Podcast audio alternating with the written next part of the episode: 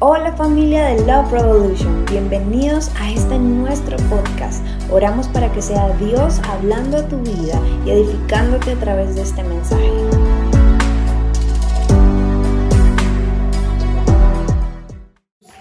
En esta mañana reciban un saludo especial de nuestros pastores y parte del equipo del staff que se encuentran en una capacitación de discipulado porque como iglesia estamos creciendo cada vez más y este auditorio nos quedó pequeño, no sé dónde nos vamos a meter el otro año, pero Dios algo va a hacer. Si este auditorio quedó pequeño en unos meses, el próximo también va a quedar pequeño en unos cuantos meses. Amén. Así que estamos promoviendo en este mes, ¿este mes es el mes de qué? ¿De Halloween? No. El mes de la Biblia. Por eso ustedes vieron que en el CONET tenían eh, todo lo relacionado con la Biblia, qué versículos, qué demás, eh, dieron obsequios como Biblias, ahorita acá también en el Minuto de Amor. Y es algo que estamos promoviendo como iglesia, que nos podamos culturizar con la Biblia, que podamos leerla, no solamente para tenerla ahí abierta en la casa en el Salmo 91, ahí abierta, sino que podamos nosotros también empezar a leerla y a escudriñarla un poquito más. No solo leerla por leerla, sino que usted pueda tener un plan y empezar a estudiarla. De hecho, si sabían YouVersion, una aplicación que ustedes tienen todos en el celular, ustedes ahí tienen planes que si usted está deprimido, bueno, planes para deprimido, que si está triste, ahí le salen planes para el que esté triste. Ay, que es que a mí no me gusta cuando, me la, cuando la Biblia me habla que vosotros, que ustedes, eh, habéis, bueno, hay, hay más lenguajes como la nueva traducción viviente. Hay una que a mí me encanta muchísimo ahorita. El primer texto que voy a leer está en esa y es el mensaje. Está en inglés, pero para eso está en Google, ¿cierto? Entonces usted ahí la traduce y mira qué es lo que dice ahí. Y como estamos en el mes de la Biblia, ahí de qué vamos a hablar hoy. De la Biblia, ¿cierto?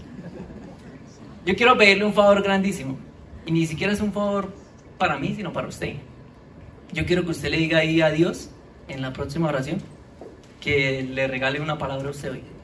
Con una palabra Dios creó los cielos, con una palabra Dios creó el mar, creó, te creó a ti. ¿Cuánto más Dios puede hacer con una sola palabra que traigan esta mañana a tú? Amén. Así que papito Dios, te damos gracias por tu amor, por tu fidelidad, Dios. Gracias por ser ese Dios tan bueno, ese Dios tan generoso, Señor. Y, y gracias por todo lo que tú haces con nosotros y en nosotros. En esta mañana, Señor, te queremos pedir que seas tú con nosotros cada momento y cada instante, Señor, que sea tu presencia en este lugar, Señor, que seas tú hablando de nuestras vidas y sobre todo que tú traigas una palabra a nuestro corazón conforme a la necesidad que hay en cada uno de nosotros, Señor. Desde ya te pedimos, Espíritu Santo, que tomes el control absoluto, Señor, porque gente no cambia gente, pero Jesús a través de la gente cambia, transforma, trae vida, trae paz y hace cosas nuevas y extraordinarias, Señor. Desde ya te damos toda la gloria, toda la honra en el nombre de Jesús. Amén y amén. Denle un fuerte aplauso a Dios en esta mañana. He titulado este mensaje Un libro peligroso. ¿Un libro qué? Peligroso. Hay un pasaje que me encanta mucho y está en eh, segunda de Timoteo 3, 16, 17. La voy a leer en la versión El mensaje. De pronto va a salir un poco diferente ahí en, en la pantalla, pero dice así. No, pero no dejes que te desconcierte, aférrate a lo que aprendiste y creíste, seguro de la integridad de tus maestros, pues tomaste las sagradas escrituras con la leche de tu madre, no hay nada como la palabra escrita de Dios para mostrarte el camino a la salvación a través de la fe en Cristo Jesús. Cada parte de las escrituras es inspirada por Dios y útil de, de una forma u otra, mostrándonos la verdad exponiendo nuestra rebelión, corrigiendo nuestros errores, entrenándonos para vivir a la manera de Dios a través de la palabra, somos unidos y formados para las tareas que Dios tiene para nosotros. Y es que este libro, voy a mostrar la mía, es un poquito grande y viejita, pero a mí me encanta, ¿sí? Eh, me han regalado otras y demás, pero a mí, me, a mí me encanta esta, esta Biblia tiene una historia conmigo, y es que este es un libro, eso no es un manual, porque generalmente los manuales ¿Quién lee el manual, la verdad, cuando compra algo? Nadie lo lee, porque los manuales a veces un poquito aburridos o algo. Pero esto no es un manual, esto es un libro peligroso. Esto es un libro que si tú entiendes lo que dice aquí, que Dios dice de ti, entonces tu vida empieza a cambiar y tu vida empieza a ser mucho más transformada. Y saben, la Biblia es un libro tan peligroso que en muchos países han tratado de erradicarla, en muchos países han tratado de eliminarla, de quemarla, de prohibir su ingreso. De hecho, actualmente hay muchos misioneros a nivel mundial que, esto va a sonar feo, pero sí es verdad, trafican Biblias ingresándolas a países donde es, es prohibido porque quizás muchos entienden el valor de este libro y por eso no quieren que gente como nosotros la lea. Y saben, nosotros la tenemos aquí disponible, mira, aquí la regalamos a veces y demás, y solemos no leerla. Es un libro que vuelvo y está en el Salmo 23 o 91, pero alguno de esos dos se mantiene abierta ahí y detrás de la, de la puerta o ahí en la sala, en algún lado, la mantienen abierta. Pero el libro no es peligroso si solo está abierto. El libro es peligroso si tú lo, lo lees. ¿Saben por qué es peligroso? Porque la palabra dice que en el principio el verbo era Dios y estaba con Dios. Y versículo más adelante dice que el verbo se hizo carne. O sea, Jesús, si tú quieres conocer a Jesús, lo vas a encontrar aquí. Porque Jesús es la palabra y Jesús vive en ti. Así que si tú quieres conocer a Jesús y quieres tener una vida extraordinaria y quieres empezar a conocer lo que dice este libro peligroso, entonces te vas a dar cuenta que aquí vas a encontrar a Jesús. Porque saben, cuando oramos, hablamos a Dios, ¿cierto? ¿Y Dios cómo nos habla? Con la palabra. ¿Por qué nos habla, con la palabra? Porque la palabra es Jesús. La palabra es Jesús y es viva y eficaz. Y durante siglos ha sucedido eso con la palabra. De hecho, hace muchísimos años, eh, la palabra, cuando la empezaron a imprimir, la empezaron a quemar por todos lados para no permitir que nadie la leyera. Y ha pasado traducciones, se ha pasado muchas versiones. De hecho, en su Biblia, olvidé digo en YouVersion, están muchísimas versiones, muchísimas traducciones. Y aquí hay algo que les quiero dejar desde ya. Pablo, ¿qué haría con un celular, con internet, un celular, con una aplicación, con la Biblia en todas las versiones y todas las traducciones? Se la dejo ahí para que la, la piense y la medite pero yo creo que Pablo haría muchas cosas que quizás nosotros no. Y a veces necesitamos empezar a creernos un poco más la palabra y hay una anécdota que me gusta mucho que alguna vez escuché dice que cierto día habían unos, unos niños, estaban unos niños en una isla y ellos solo tenían una hoja de la Biblia, una sola hoja y era donde está el pasaje que Pedro camina sobre el agua, que Jesús lo llama y que camina sobre el agua y solo tenían eso. Y entonces dice que cierto día unos misioneros, ellos llegaron y pues como ellos iban a llevar Biblias a esa isla, ¿cierto? Entonces ellos llegan con las Biblias y ay, entonces los niños se asombran, wow, no sabíamos que había más de la Biblia, pensábamos que la Biblia era una sola hoja. Y resulta que los misioneros entonces todos agrandados, no, es que usted no sabe nada, usted tiene que estudiar teología, usted tiene que estudiar lo uno, lo otro, y tiene que estudiar para que usted conozca toda la Biblia. Y hay tantos libros, está el Antiguo Testamento y el Nuevo Testamento, y usted solamente ha leído uno. Entonces los niños, wow, los niños todos sencillitos, todos humildes ahí con su hojita de la, de la Biblia porque no, no tenían más. Entonces dice que los misioneros le dicen, bueno, en tres meses volvemos. En tres meses de pronto ustedes ya han conocido un poquito más de la Biblia y ya vamos a ver qué ustedes han aprendido. Ellos todos agrandados, ¿no? Entonces dice que los misioneros se van en su bote y cuando voltean a mirar atrás venían tres niños caminando sobre el agua diciendo, ¿cuándo fue que dijo que volvían? Y los misioneros, wow. Y saben, la Biblia dice que seamos como niños.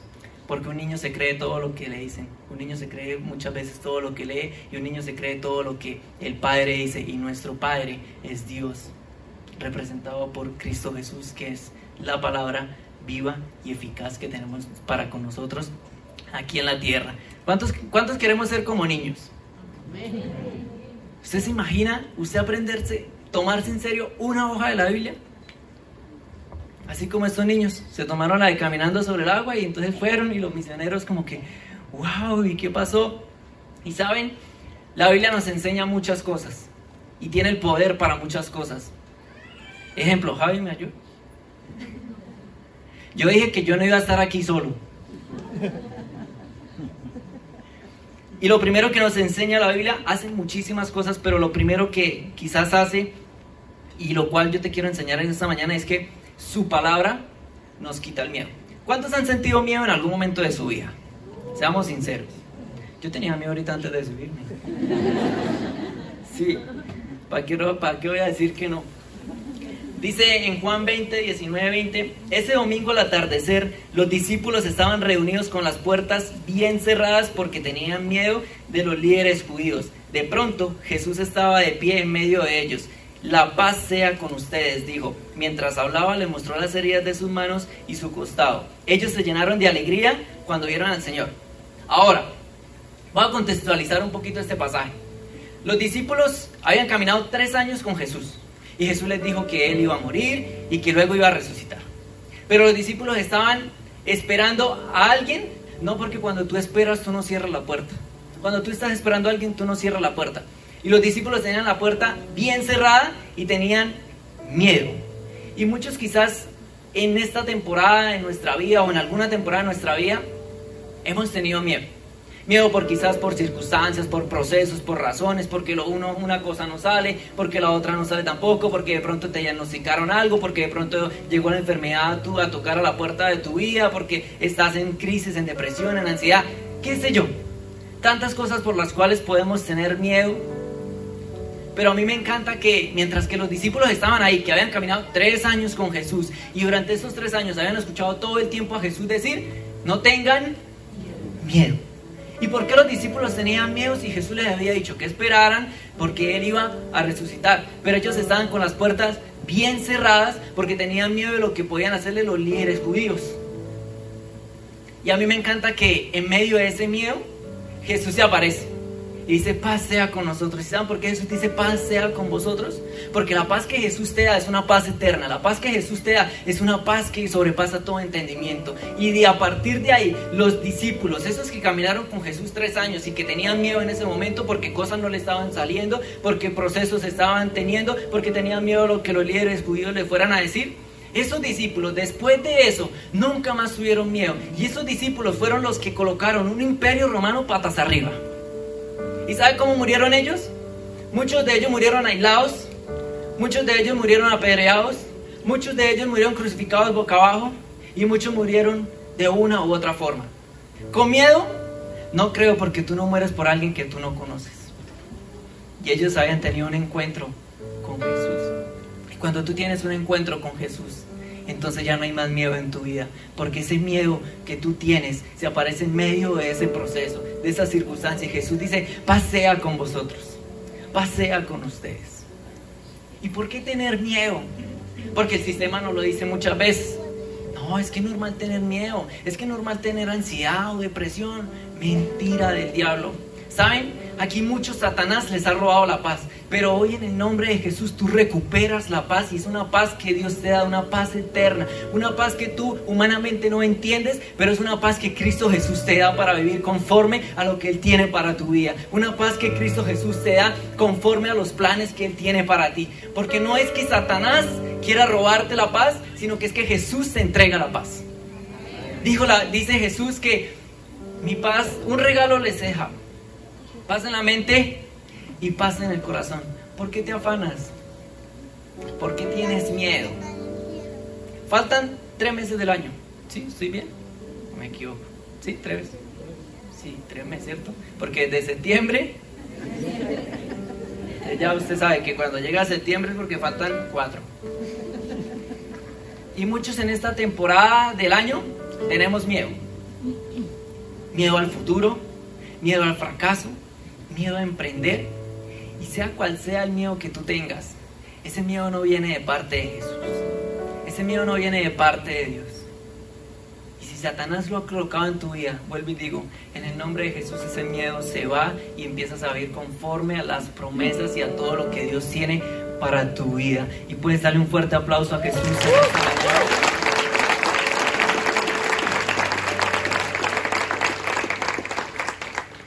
Es normal tener miedo, pero Dios en la Biblia nos regala la palabra, no tengas miedo, 365 veces.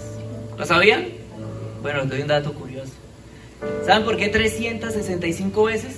Porque Dios te regala una al día, no tengas miedo.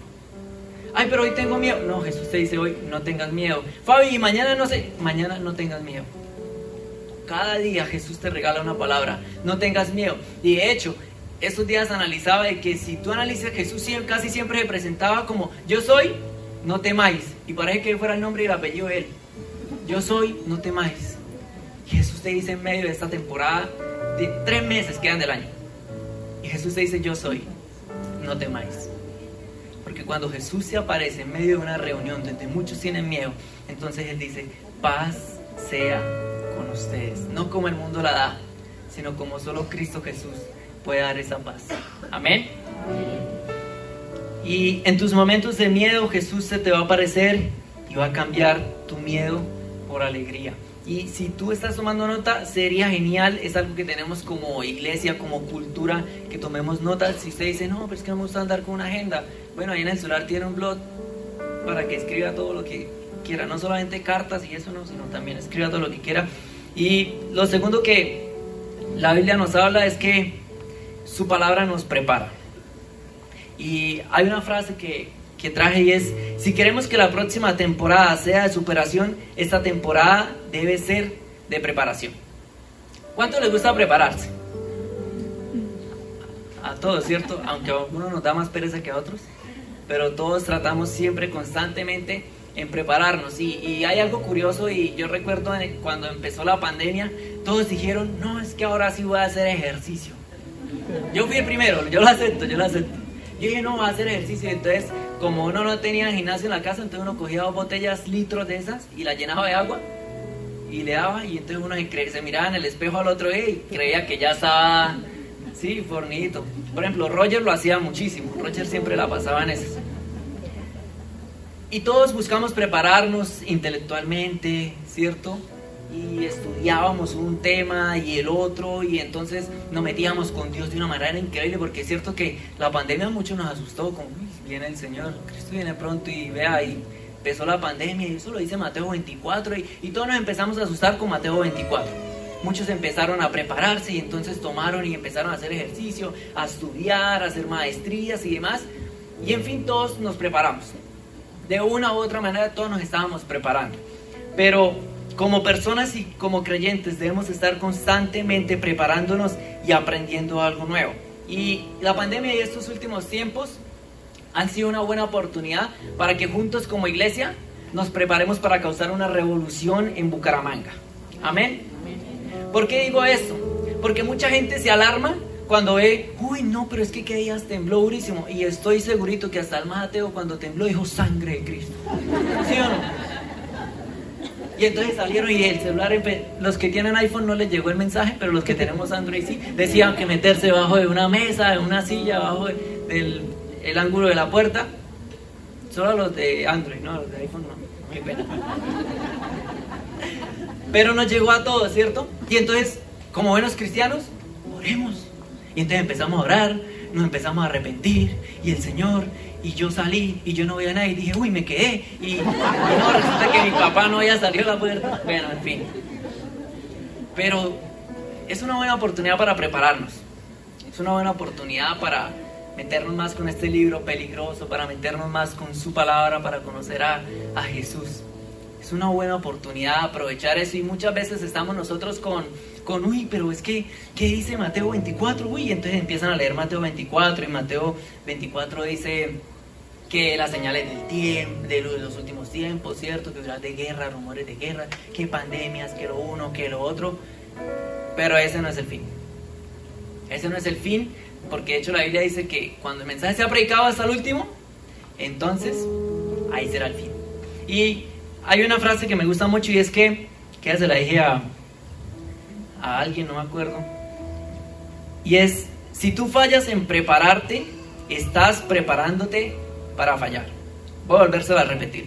Si tú fallas en prepararte, estás preparándote para fallar. Y aquí va otra, aquí va otra. La preparación es algo que no necesitas en tu presente, pero que tu futuro te lo va a agradecer.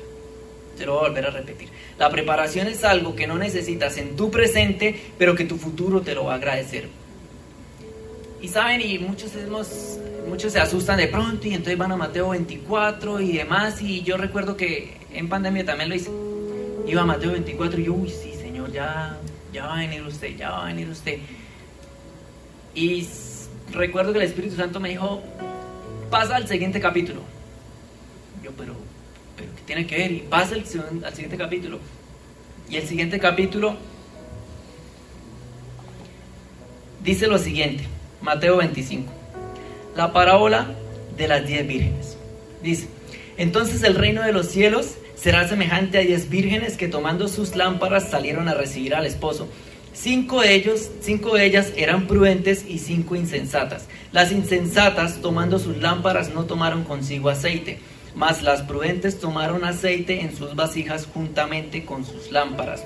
Y tardándose el esposo, cabecearon todas y se durmieron y a la medianoche se oyó un clamor, aquí viene el esposo, salid a recibirle. Entonces todas aquellas vírgenes se levantaron y arreglaron sus lámparas. Y las insensatas dijeron a las prudentes, dadnos de vuestro aceite, porque nuestras lámparas se apagan. Mas las prudentes respondieron diciendo, para que no nos falte a nosotras y a vosotras, id más bien a los que venden y comprad para vosotras mismas. Pero mientras ellas iban a comprar, vino el esposo y las que estaban preparadas entraron con él a las bodas y se cerró la puerta. Después vinieron también las otras vírgenes diciendo, Señor, Señor, ábrenos. Mas él respondiendo dijo, De cierto os digo que no os conozco. Velad pues porque no sabéis el día ni la hora en que el Hijo del Hombre ha de venir. Y saben, en días malos los diligentes preparan sus lámparas y su aceite las lámparas tipifican el ministerio, ¿sí? el ministerio que Dios te ha dado. Entonces a veces nosotros nos enfocamos y vinimos y servimos y eso está fantástico, eso está genial que estemos sirviendo, pero el aceite representa el Espíritu Santo en nuestra vida, la presencia de Dios en nuestra vida. Y muchas veces estamos tan enfocados en, en, en las lámparas que nos olvidamos del aceite. Y la lámpara no funciona si no tiene aceite. Y estamos todo el tiempo entonces ahí enfocados en el ministerio, que ir a Uganda, que ir a las naciones, que ir y tu aceite. ¿Dónde está tu aceite? Estas cinco prudentes tenían aceite y las cinco insensatas le dijeron, danos de, vuestra, de vuestro aceite. Y ella le dijeron, no, más bien para que no nos falte a nosotras ni a ustedes, vayan y compren. dice que mientras ellas fueron a comprar, entraron las cinco, las cinco prudentes con el novio. Y entonces cuando llegaron las insensatas a tocar, ya estaba la puerta cerrada. Y que la pandemia y que todo lo que estamos viviendo sea para podernos nosotros preparar para su regreso. Porque cuando Jesús regrese, no viene por lámparas, viene por el aceite que hay en tu vida. Y tú necesitas, tú y yo necesitamos, más yo que ustedes, necesitamos tener aceite en nuestras lámparas. Porque nada sirve que tú seas exitosamente ministerial. fantástico, de verdad, se lo felicito. Pero Jesús viene por tu aceite. El aceite es el Espíritu Santo. Y tú y yo necesitamos entrar a una temporada donde el aceite se derrame y que cuando se derrame entonces sea tocando vidas y transformando corazones que están alrededor de nosotros. Pero necesitamos enfocarnos en el aceite. Y hay una anécdota de, de, un faro que, que, escuché hace unos años atrás. Y es que dice que había un joven que cuidaba un faro.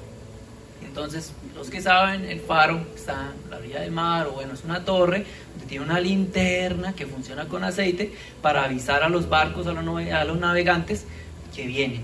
Entonces dice que el joven estaba ahí y nunca pasaba nadie, nunca pasaba nadie. Entonces empezó a venir un vecino y vecino, ¿usted me puede regalar un poquito de aceite para cocinar? Claro, y entonces le daba aceite.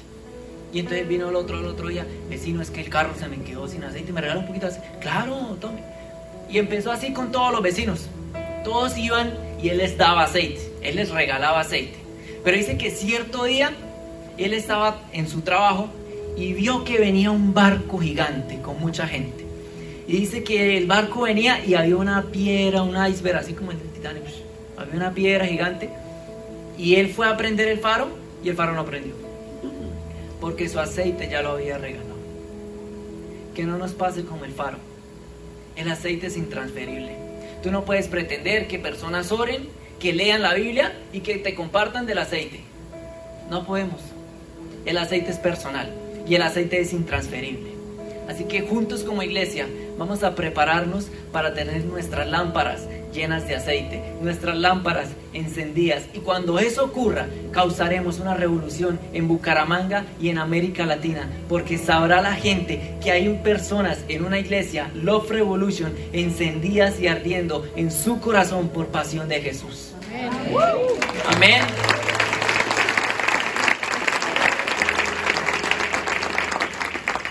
Y, ¿saben? En medio de, la crisis, de las crisis y la oscuridad, todos tenemos lámparas, pero no todos tenemos aceite.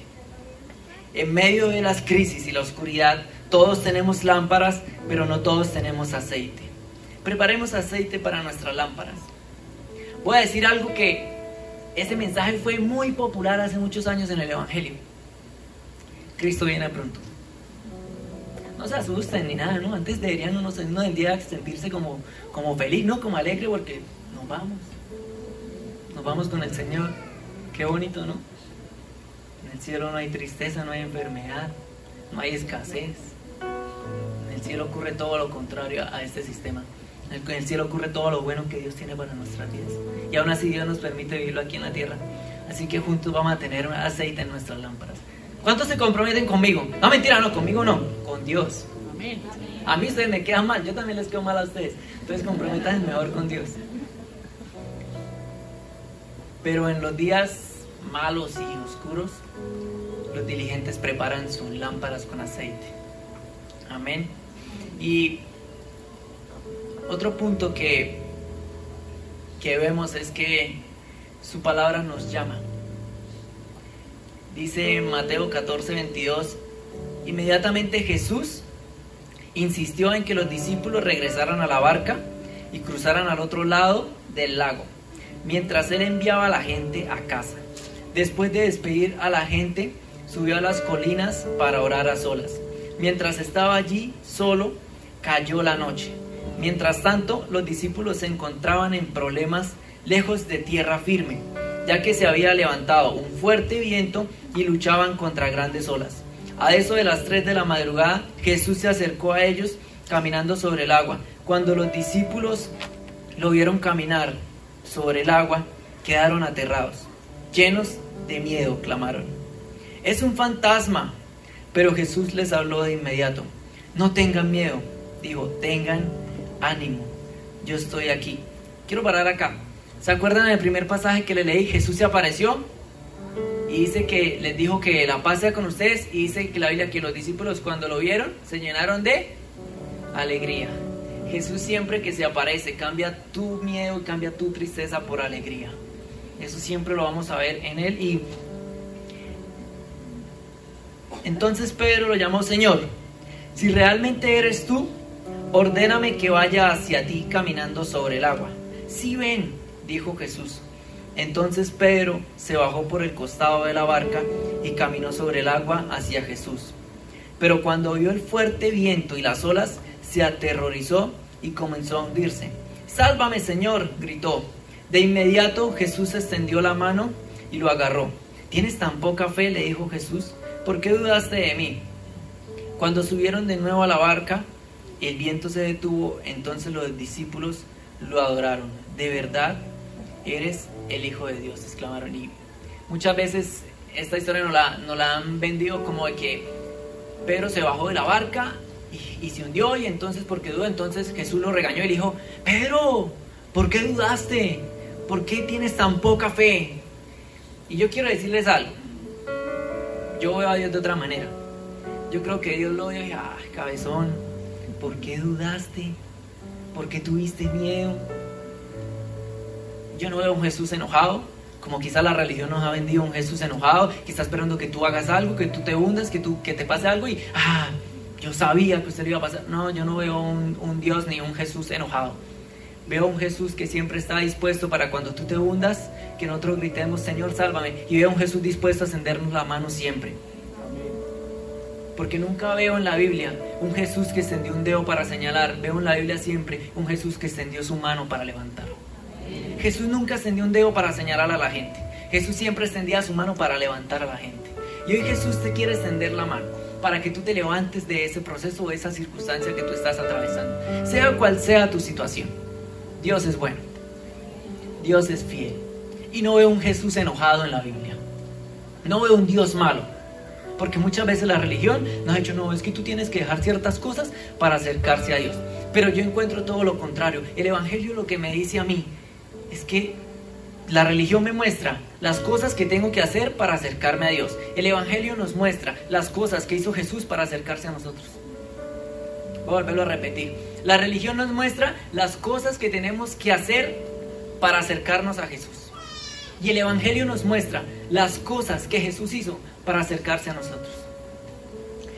Y quiero entrar en contexto porque Pedro bajó de la barca. Puede que esté equivocado. Puede que sí. Igual pregúntele usted a Dios, todo lo que uno dice aquí, usted tiene que también, ¿sí o no? Pero, no, y vea, y de verdad, y les voy a decir algo. Yo en algún momento los voy a decepcionar a ustedes. Decepcionan desde ahorita para que después no les dé tan duración. desde ahorita, eso para que después. Pero, ¿saben? Pedro bajó de la barca porque Jesús le dijo, ven, ¿cierto?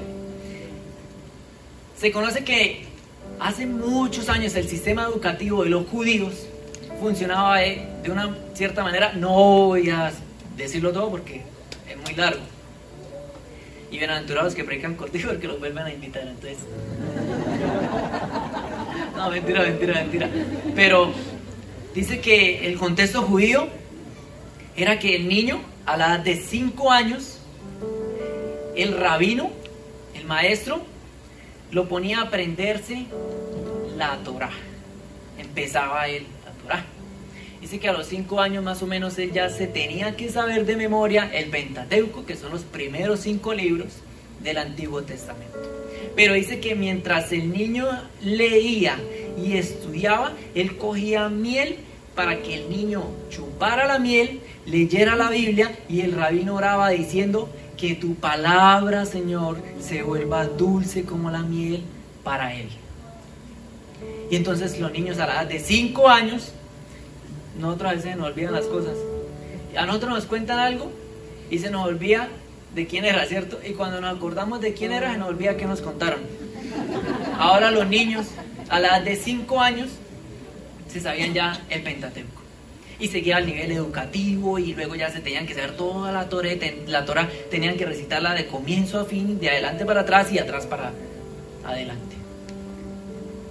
¿Se imaginan el, nivel de, de, de, ellos, de que se metían tanto, cogían este libro tan en serio? La Torah es el Antiguo Testamento para ellos, pero se devoraban este libro con su maestro. Entonces dice que los niños ellos llegaban a cierta edad y pues ya culminaban todo su, nivel educativo y ellos tenían que ir donde el maestro. Y el maestro solamente escogía los mejores discípulos, los más capacitados, los más cualificados. Entonces dice que el maestro les hacía preguntas eh, de moral, les hacía preguntas de la Biblia, les hacía, les colocaba casos a ver si los corchaba o algo, y generalmente muchos reprobaban. Y entonces, ¿qué pasaba cuando un estudiante reprobaba? Tenía que volver a su oficio familiar. Si era carpintero su papá y su abuelo, pues él tenía que ser carpintero. Para ese entonces, toda la familia se sentían orgullosas si alguno de su familia era discípulo de un rabino, porque los rabinos tenían un estatus muy bueno en la sociedad.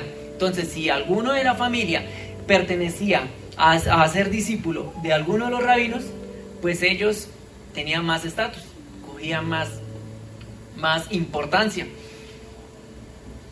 Y tú ves que Jesús cierto día va pasando. Jesús era un rabino. Entonces, antes los, los discípulos escogían a los maestros a ver si el maestro lo aprobaba. Pero dice que cierto día llega Jesús, se encarna en un niño, nace, los primeros que supieron la buena noticia fueron pastores, empieza a crecer, a obedecer a su papá y a su mamá, luego cuando ya eh, se bautiza empieza como tal su ministerio, empieza a hacer milagros, empieza a orar, empieza a sanar enfermos, empieza a echar fuera demonios y empieza su ministerio. Y entonces él va y hay unos pescadores. Entre esos estaba Pedro. ¿Por qué? Porque si Pedro estaba pescando, probablemente Pedro era un reprobado. Pero su primer maestro no lo escogió. Pero ahora viene un rabino mucho más importante. Y entonces él viene y dice, hey tú, sígueme. Y tú te imaginas, Pedro, la emoción de saber de que todos los rabinos lo habían descalificado, pero ahora viene uno que lo busca y le dice, hey tú, sígueme, dejarás las redes y ahora te haré pescador de hombres. ¿Te imaginas el nivel emocional de Pedro que Pedro sintió para decir, me está llamando a mí? Y pasa como cuando uno lo llama, ¿no? Venga ahí.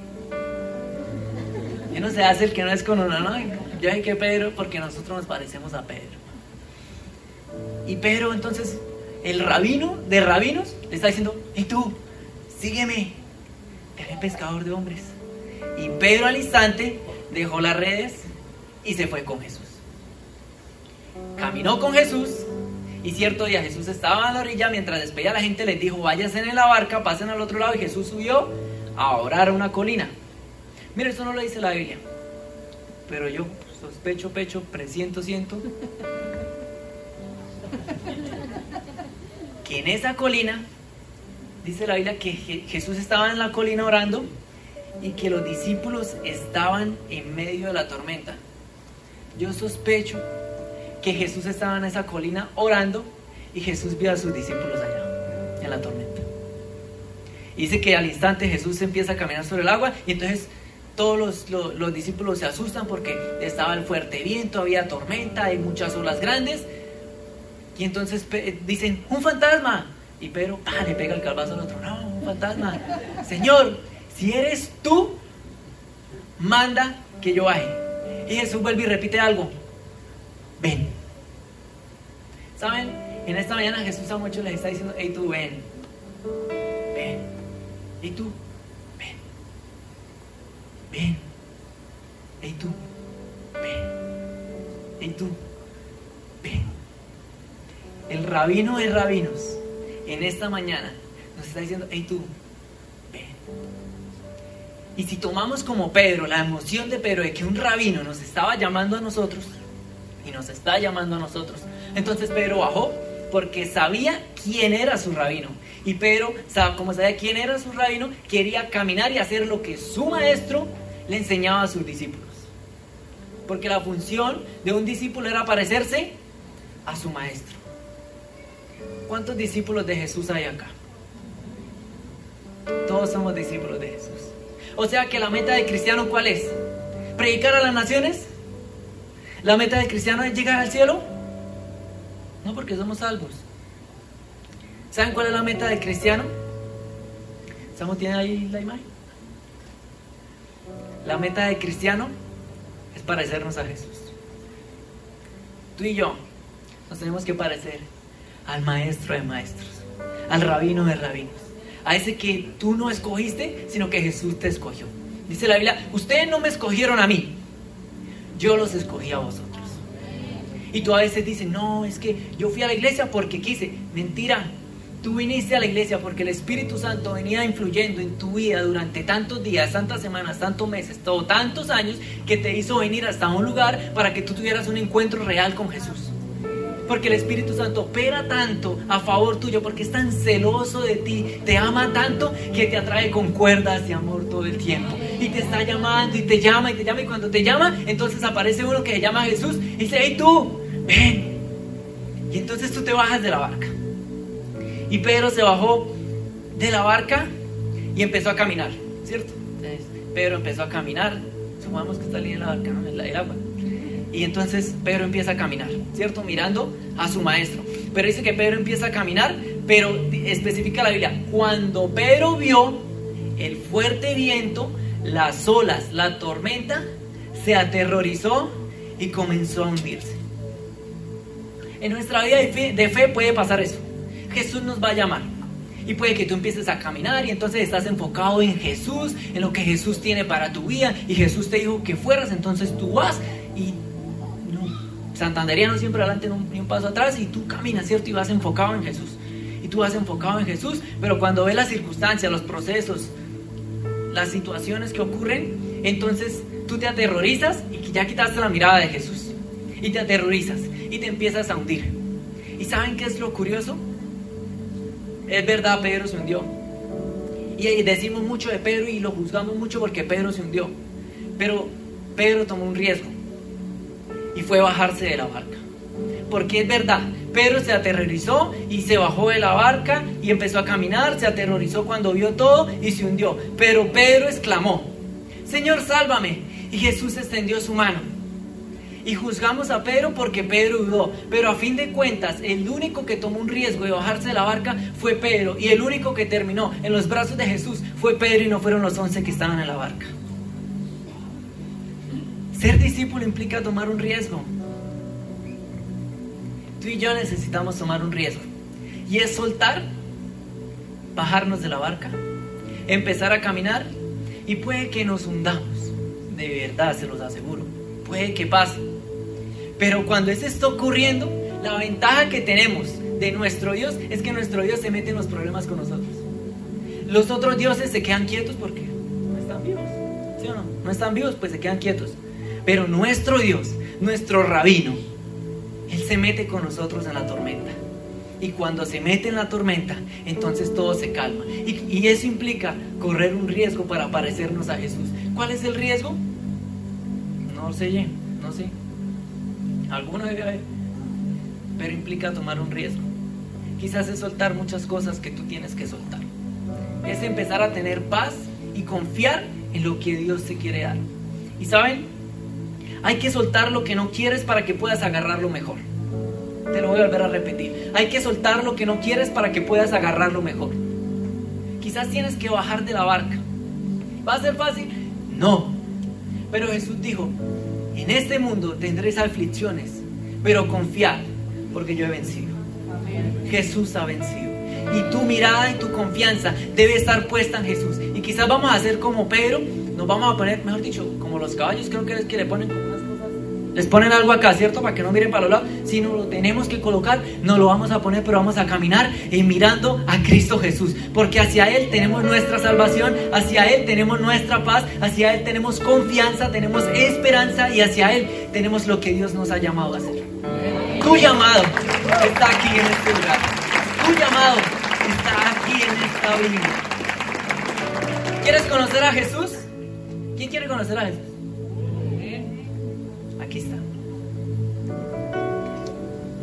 Muchas veces nos preguntamos, ¿y cuál? Una Señor, mándame una señal de, de mi llamado.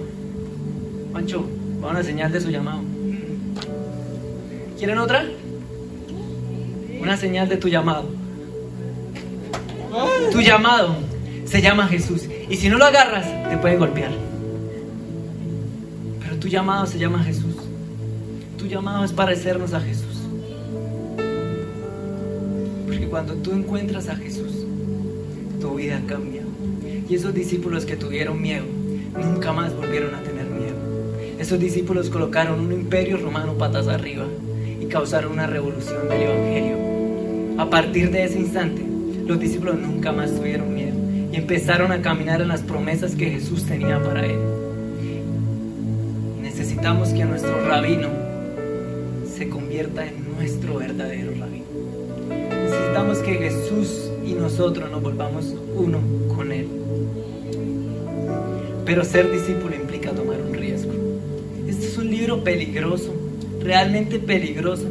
Si tú lo lees y entiendes lo que Dios dice de ti, lo que Dios tiene para ti, tu vida va a empezar a ser extraordinaria que este libro es un libro peligroso. En China y muchas partes del mundo, tener un libro de estos es un privilegio. Y se reúnen quizás en iglesias clandestinas, donde se reúnen un grupo de personas y entonces se para uno en la puerta a mirar de que nadie venga.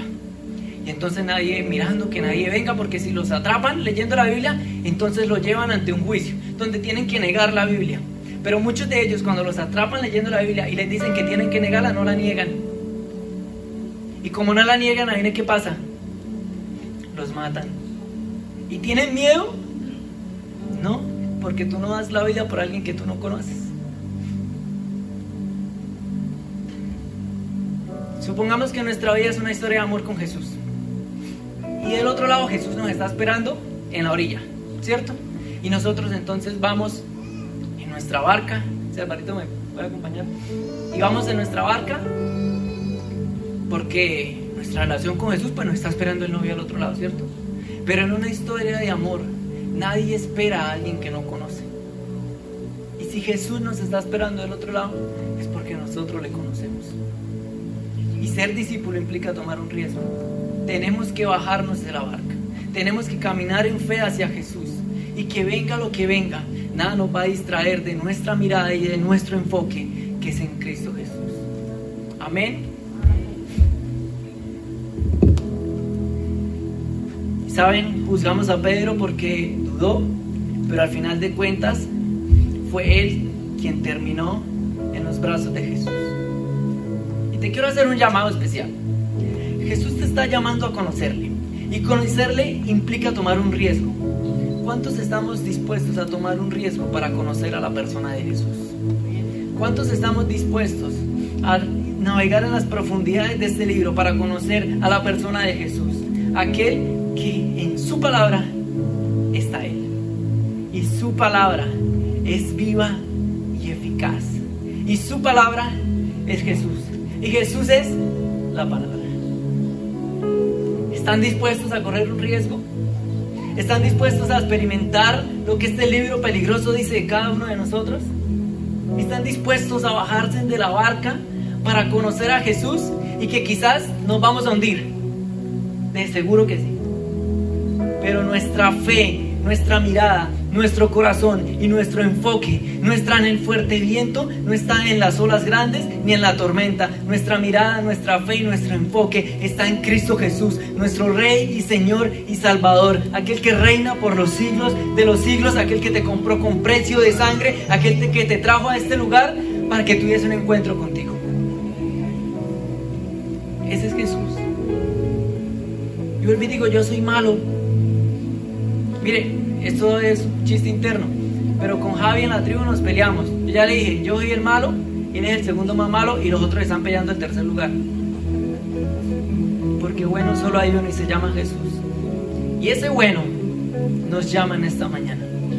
Y tú que pronto vienes por primera vez, segunda, tercera vez, ¿qué es ello? Y tú vienes porque crees que alguien te invitó. Y sí, te invitó, pero fue impulsado por el Espíritu Santo para que tú llegaras a este lugar finalmente viniste aquí no porque tú tomaste la decisión, porque tú quisiste, sino que llegaste aquí porque Jesús te atrajo con cuerdas de amor. Y Jesús quizás en esta mañana, mientras Alvarito ahí em, empieza a adorar, Jesús en esta mañana está, hey tú, sígueme. Y quizás está tirando una cuerda, hey tú, sígueme. Y tira por acá, hey tú, sígueme. ¿Y vas a tener miedo? Puede que sí. Paz sea con todos ustedes. Porque la paz de Jesús es una paz eterna. Es una paz que sobrepasa todo entendimiento. Y en Él ya no hay temor. En Él ya no hay angustia. En Él ya no hay tristeza. En Él ya no hay dolor. Porque Cristo Jesús llevó todo. Cristo Jesús, nuestro hermano mayor, fue a la cruz para que tú y yo fuéramos benditos. Familia, gracias por acompañarnos hasta el final de este mensaje. Nos vemos la próxima semana.